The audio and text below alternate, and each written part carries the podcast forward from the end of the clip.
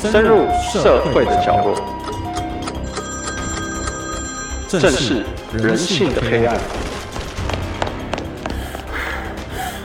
当我们走在社会线上，各位听众，大家好，欢迎收听由静好听与静周刊共同制作播出的节目《社会线上》，我是主持人小付。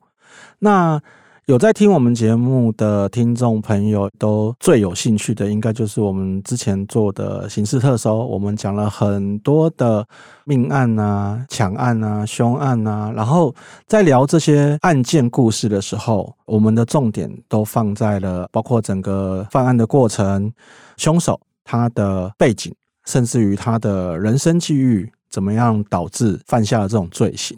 可是我们一直都比较少提到的，就是说，在这些案件的背后，其实有了凶手，也就是所谓的加害人之后，一定就产生了所谓的被害人。那之前我们都没有关注过这件事情，所以今天我们请到了两位来宾呢，是来自于全名叫做财团法人犯罪被害人保护协会。那今天来到现场的是我们台湾士林分会的主任林淑芬跟秘书林雅倩。那我们请两位来宾先跟大家打个招呼。各位听众，大家好，我是士林分会的主任啊，我叫林淑芬。我本身是一个社工师，那我在饭保协会服务，今年已经迈入第十六年了。大家好，我是林雅倩，那是分会的秘书，是法律背景，那在饭保协会已经有四年的工作经验。好，那一开始我们就先请教一下林主任，先跟我们解释一下，说所谓的犯罪被害人保护协会是什么样的单位？好。财团法人犯罪被害人保护协会呢，是一个公办民营的单位哈。那它是由法务部捐助成立，在民国八十八年的时候就成立了。目前来讲，全国有二十二个分会。那我们办公室的所在地呢，就是在这个全国的地检署以内，所以只要到地检署，就是地方检察署，都会找得到我们犯保协会。嗯，那它协会我们主要服务的对象是什么样的对象？然后有哪些方面的服务？这样？我们名称叫犯罪被害人保护协会。那初期在跟民众讲的时候，民众都会讲啊，你们保护犯罪的，哦哈，都会有这样子的疑虑。那我们都要再解释哈，我们都要解释一下，我们保护的对象，我们服务的对象是因犯罪行为而造成的死亡。或重伤的案件，嗯，那死亡来讲，被害人都死了，那我们要服谁？服他的遗属。嗯，那重伤，我们很多重伤的被害人，他都瘫痪了，没有意识，那我们也是一样，要服务他的家属，服务被害人。那除了这些案件以外呢，同时在民国九十八年的时候，哈，犯保法有修订，把性侵害犯罪被害人也一并纳进来。所以，我们目前来讲，我们大概有这三大族群的被害人。的服务的案件，服务的案件，服务的类型哈，服务的内容是这样：犯罪被害人保护协会，犯罪被害人顾名思义，就是因为有犯罪行为嘛，嗯、那会牵扯到一个刑事责任的案件。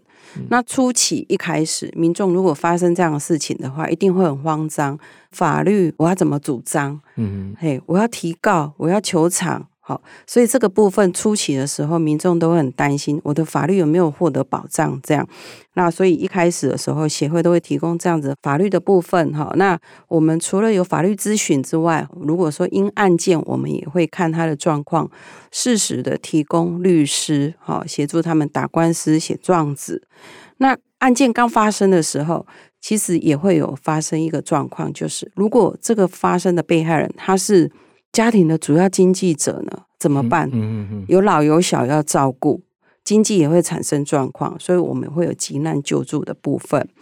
那诉讼一直进行，诉讼总是会结束。那诉讼结束之后，这个家庭也失衡了，因为经济也出问题，少了一个人，一个至亲的过世。那诉讼结束之后，日子还是要过，那接下来就会面临到家庭要怎么样子维持它的平衡，要重建，怎么样开始在维持这个经济，嗯、然后恢复以往的生活哈，就是说，诶，该工作的工作，稳定就学的要就学哈，所以我们也会有家庭关怀这个部分，提供孩子的一个就学啊，读书的一个协助。嗯、那我想刚有提到被害人死亡或重伤，嗯哼。死亡的时候是一个至亲的离开，你想这个心里会有多痛或多悲伤？那心理的部分也是需要说有这样子一个有人来关怀他哈，所以我们会有心理辅导的部分，有咨商师来可以协助。嗯、那重伤的部分呢？重伤在照顾的时候，初期刚发生的时候，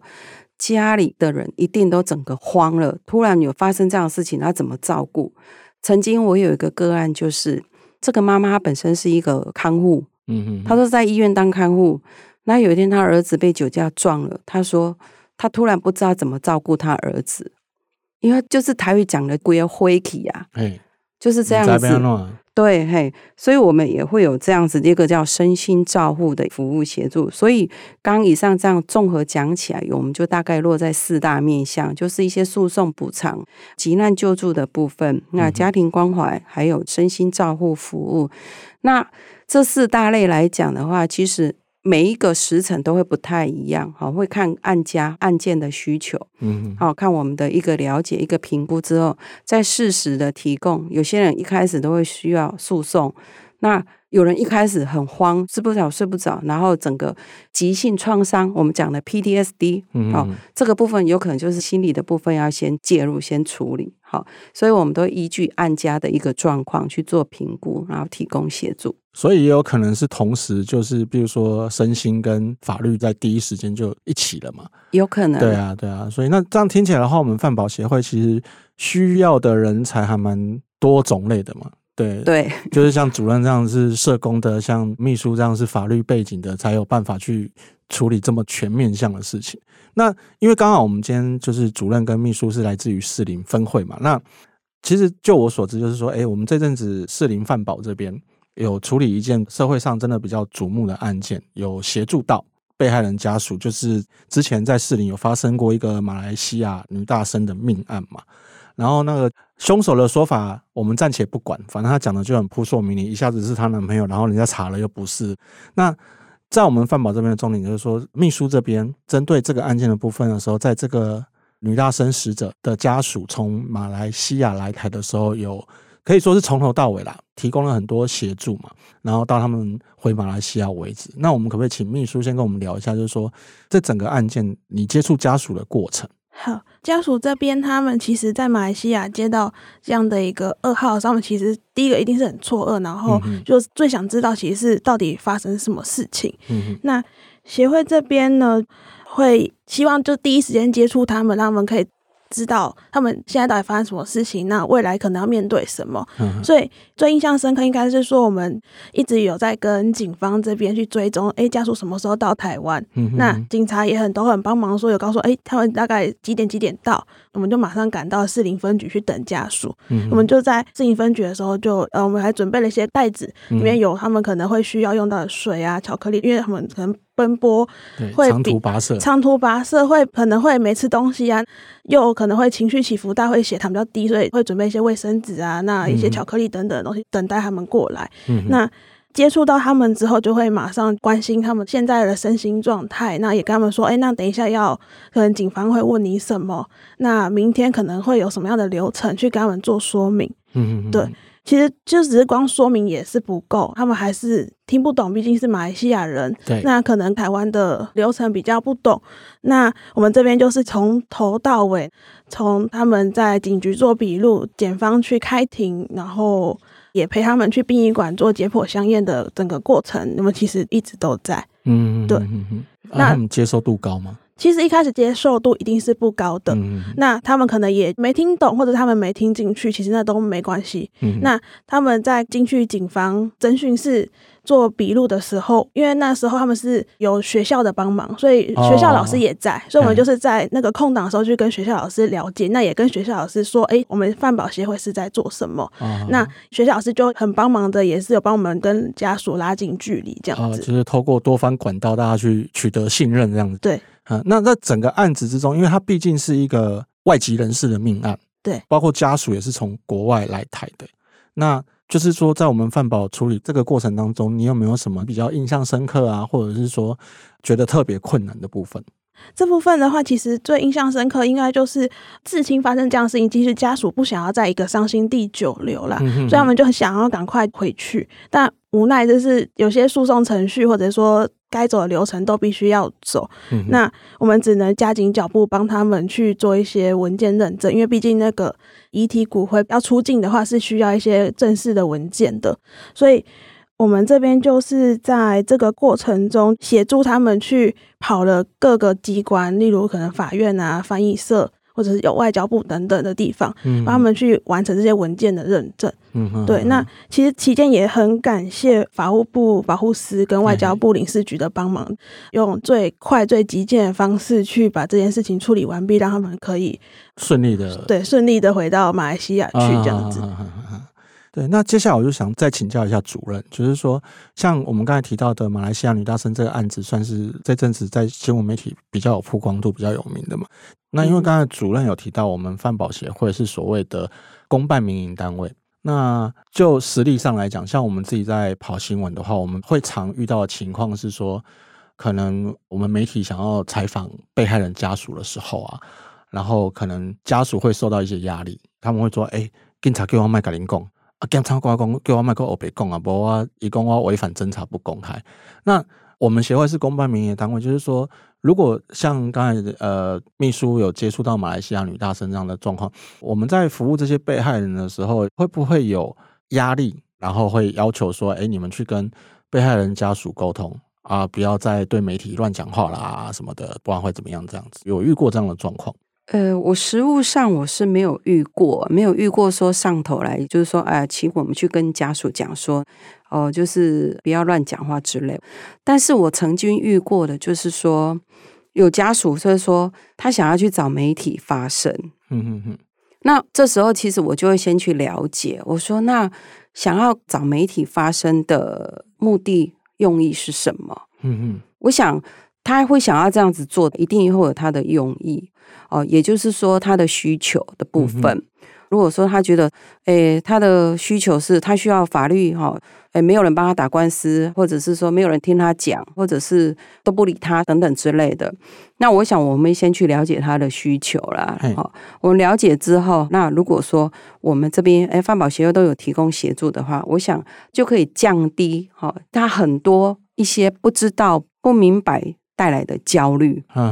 他焦虑感降低之后，他可能就会觉得，哎，好，我像比较安心一点了。我的答案有获得解决，或者是说我的需求有被重视，嗯，有被服务了，有被满足了，嗯。我实务上是曾经有遇过这样子的家属啦。对，其实主任讲的真的没有错，因为大部分会跟我们投诉的都是因为不了解，对，然后他会觉得我让得帮我处理代志。对，对啊，然后甚至于可能他明明是被害人，他去问警察，他去问检方，他得不到他想要的答案。嗯，对对对，像我们之前有遇过一个案子，就是女儿被偷拍了私密影片，然后被传出去了。那结果他问警察问了快半年，承办的都说会回他电话，回他电话，然后都没回。他就动没掉，他就说：“哦，我就只能找媒体啦，因为我打你的电话你不回，我只好叫媒体跟你讲，打电话给我。”对对对对，嗯，对。那刚才主任又有提到说，呃，我们面对案件的时候接触到被害人，我们一开始的法律辅助，然后包括说像刚才秘书有提到说，哎，我们帮被害人家属跑一些必要的文件。那其实，在整个案件之后，可能走到说，哎，所谓的好，凶手被判刑了，赔偿了，但是其实对于被害人的家族来讲，并不是凶手去关，或是甚至被处死，他们的日子就结束了。他们还是要面对后面的生活。那刚才主任也提到说，哎，我们协会这边有一个所谓的家庭关怀重建跟身心照顾。那可不可以请主任跟我们聊一下，我们协会这边可以提供的服务或资源，跟我们一般所谓的社工还是咨商师有没有什么不同？那有没有什么？像主任自己是社工背景的话，有没有什么案例会让你觉得，就是你接触过的案例里面有比较特别的经验？好，如果以家庭关怀重建来讲的话，那这个部分其实，在通常一个被害案件，他诉讼在走的时候，他根本没有心思去做，比如说找工作、就业，嗯，哦，很多东西都停摆了。那在他诉讼结束之后，如果说家属有就业的需求，那我们可能就会协助去媒合就业服务站，或者是说提供他们有这样子的一个就业资讯，甚至于我们有些分会会开办一些才艺班，好，就是安心，我们叫安心，薪水的薪，好，一些可以就是手工制作班，他比如说制作一些编织品，或者是制作皮雕，或者是制作一些东西，他可以后续去做一些贩售，嗯，哦，还有什么黑糖老姜等等之类的，这个就是一个关怀重建的部分。嗯哼，那讲到关怀的层面，就是说，像我们其实有时候都会有些年节的关怀，因为发生这样的事件初期，大家可能都会很关心，可是半年。一年后，绝对没有人再跟他们去关心说：“哎，这个事件处理到现在啊，现在家庭如何？”嗯，我相信应该是没有，而且特别是我们华人的关系哈，也都是大家比较像年节的时候，一定都是喜气洋洋的。对，哦，大家也不太喜欢说走到商家什么之类的。嗯，那协会这边的话，像我们就是会不定期的，比如说年节的时候做一个关怀，哎，送个东西去走走，去看看他们。那小孩子读书，特别是如果说今天的被害人他是一个家庭主要经济的来源的话，孩子读书可能就变成没有那么稳定。那协会这边也可以提供这样子的一个协助。嗯、那身心的部分来讲的话，就是我前面也有介绍过哈，就是心理辅导啊，心理的层面，然后还有一个就是重伤的一个照顾啊。嗯、那重伤来讲的话，其实我们的。重伤被害人都是蛮年轻的，那有一些可能就是二十几岁就发生，然后就瘫痪了。那当然有一些可能就是他是坐轮椅的，他可以外出，甚至于去找到一个比较适合用手部工作的就业机会。但往往很多被害人都是这样子卧床在家。嗯哼，好，那这个部分照顾来讲的话，照顾者的压力也是很大，也是需要我们协助的。嗯哼，好，这个就做一个补充。那我们秘书这边呢，就是说，像主任是社工背景，您是法律背景加入协会的嘛？在你这四年多的经验里面，有没有什么家庭重建或身心照护上面，让你感触比较深、比较有经验的案例？呃，大部分人家属刚遇到事情的时候，一定是完全不知道现在我的下一步是什么。那大家对于检察官或者说法院也比较陌生，嗯、甚至比较害怕。台湾人就不敢去接触这我觉得是我做坏事才会进去。呃。对，所以就不太懂。嗯、那其实法律背景的话，因为我可以在。第一时间，因为我们这边都是要主动联系，我们不是等家属来找我们，嗯、我们是要主动打电话跟他们说，哎、欸，我们有收到通报，嗯、那你们发生这事情，未来可能会经历什么流程，就是可以告诉他们在，哎、欸，检察官侦讯会发生什么事情，嗯、那侦查庭面是什么样的状态，他进到法院会有什么事情去跟他讲，嗯、或者说这个可能会涉及到什么样的法律相关的内容，去跟他们做说明，那他们比较了解之后，就比较不会焦虑。嗯、那他们也会比较知道后面要怎么做，嗯、那可能就是我在用我法律专业的部分提供给他们的协助，等于是初期的身心照护，就让他们不要害怕面对这件事情，这样。对，因为了解就不会焦虑。好，那我想请教两位了哈，就是说两位当初抱持着什么样的想法？加入了我们饭保协会，然后从事这份工作。然后，因为我们也有志工嘛，比如说我想要到饭保协会去求职，或者是当志工的话，会不会需要哪些特质比较适合这个单位？当初其实一开始在找工作的时候，真的是看到这单位也不知道做什么啊，就是应征要一个社工的，好，那我就去应征了。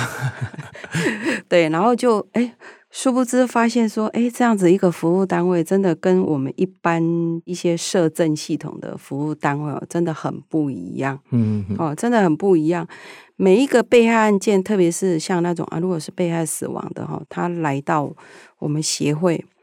初期，有时候我们都是要先处理他的心情，再来处理事情。嗯哼嗯哼，因为他都是带着很悲伤的情绪来到协会，嗯哼哼，甚至很混乱，所以我们都是要先听他讲，先处理他的心情，再来处理事情。嗯、那我做这么多年以来啊，我觉得每一个被害案件都是一个独特的经验，就算同样都是一个杀人事件，同样都是一个车祸事件，嗯。但是每个人的经验是不一样的。同样两个都是，比如说哦，先生车祸过世，但是那个经验只是不一样的。嗯哼，他们家庭的关系是不一样的，家庭的一个成员动力什么都不一样的哈。所以我觉得这份工作我做这么久以来，我觉得我看到每一个个案的生命历程，从刚开始发生的时候很混乱，然后来到协会，就是协会这样一路的陪伴他们走完诉讼，然后到最后，当然他的生活绝对不可能再恢复跟以前一样，因为那个人已经不在了，少了一个人了。但是我们只要从旁协助，让他可以恢复到一个常轨，就是平稳这样子。哦，该工作的工作，该生活的生活，继续的过着未来的日子。我觉得这样子，我们的服务陪伴就是已经蛮值得了。嗯，其实我觉得，哎，有没有什么成功的案例？我觉得，嗯，对我而言，好像没有一个是成功的。嗯嗯嗯。因为他再怎么样，他一定回不去以前的样子，因为那个人已经不在了，少了一个人，被害人已经失去了嘛。对，少了一个人，他再怎么样也没办法回到以前了。嗯哼。但是要怎么样子，我们的陪伴就是怎么样子过他未来的日子。好，那我们秘书这边呢，就是当初怎么会想要来饭保协会任职？这四年多来，你的感想是怎么样？我在我过去所学知识中，也是在处理事情，而不是处理人。嗯。那。一开始当然也是很多不适应啦，就是那事情就是这样处理嘛，嗯、那会比较不了解，说他们其实是想要被关心的感觉。啊啊、那其实这四年可能多了一点是说，可以从处理事情变成先看到人，嗯，先看到的他们想要被关心、想要被同理、想要被了解的一个状态，嗯，那再去根据他们的需求去处理他们想要被解决的那件事情，嗯、那可能这是应该是我。比较成长、长大比较多的一些过程，过程。对，嗯，那当然当志工的话，只要他有时间、有意愿、嗯、有服务热忱，都可以欢迎。好、嗯，那我们饭保协会，反正被害保护协会，我们也有一个脸书的粉专，嗯、大家可以，听众可以去按赞、嗯、分享。好，嗯、那我们这边有一个免付费电话是零八零零零零五八五零。好，嗯、我记得长官曾经讲过一句话。我们可以选择不当加害人，嗯，但是无可避免，有时候我们避免不了会当一个被害人，嗯，好，就像你看，走在路上也会被捅一刀，嗯，那可能莫名过个马路就被车撞了，嗯，是，好，所以如果说听众有遇到啊，真的不要遇到了哈。如果说真的，哎，周遭亲戚朋友有，周遭有知道有需求的朋友，对，可以打零八零零零零五八五零，嗯，好，我们全国二十二个。地检署都有分会，都可以接到那边。那饭保协会同仁都很愿意帮你们服务。在这个很冰冷的法院地检署里面，面对到冰冷的法条，司法是很冰冷的。嗯，但是我相信我们犯保协会是可以带给你们是有温度的陪伴。嘿，在这边的话，就是说我们也谢谢主任跟秘书来节目里面跟我们分享。今天很开心，谢谢静好听的听众。希望大家可以多多认识犯罪被害人保护协会。谢谢大家，如果大家有任何协助需求的话，可以随时找我们帮忙，没有问题。好，也谢谢大家的收听。有兴趣了解更多的听众，欢迎锁定由静好听与静周刊共同制作播出的社会线上。我们下次见。想听爱听，就在静好听。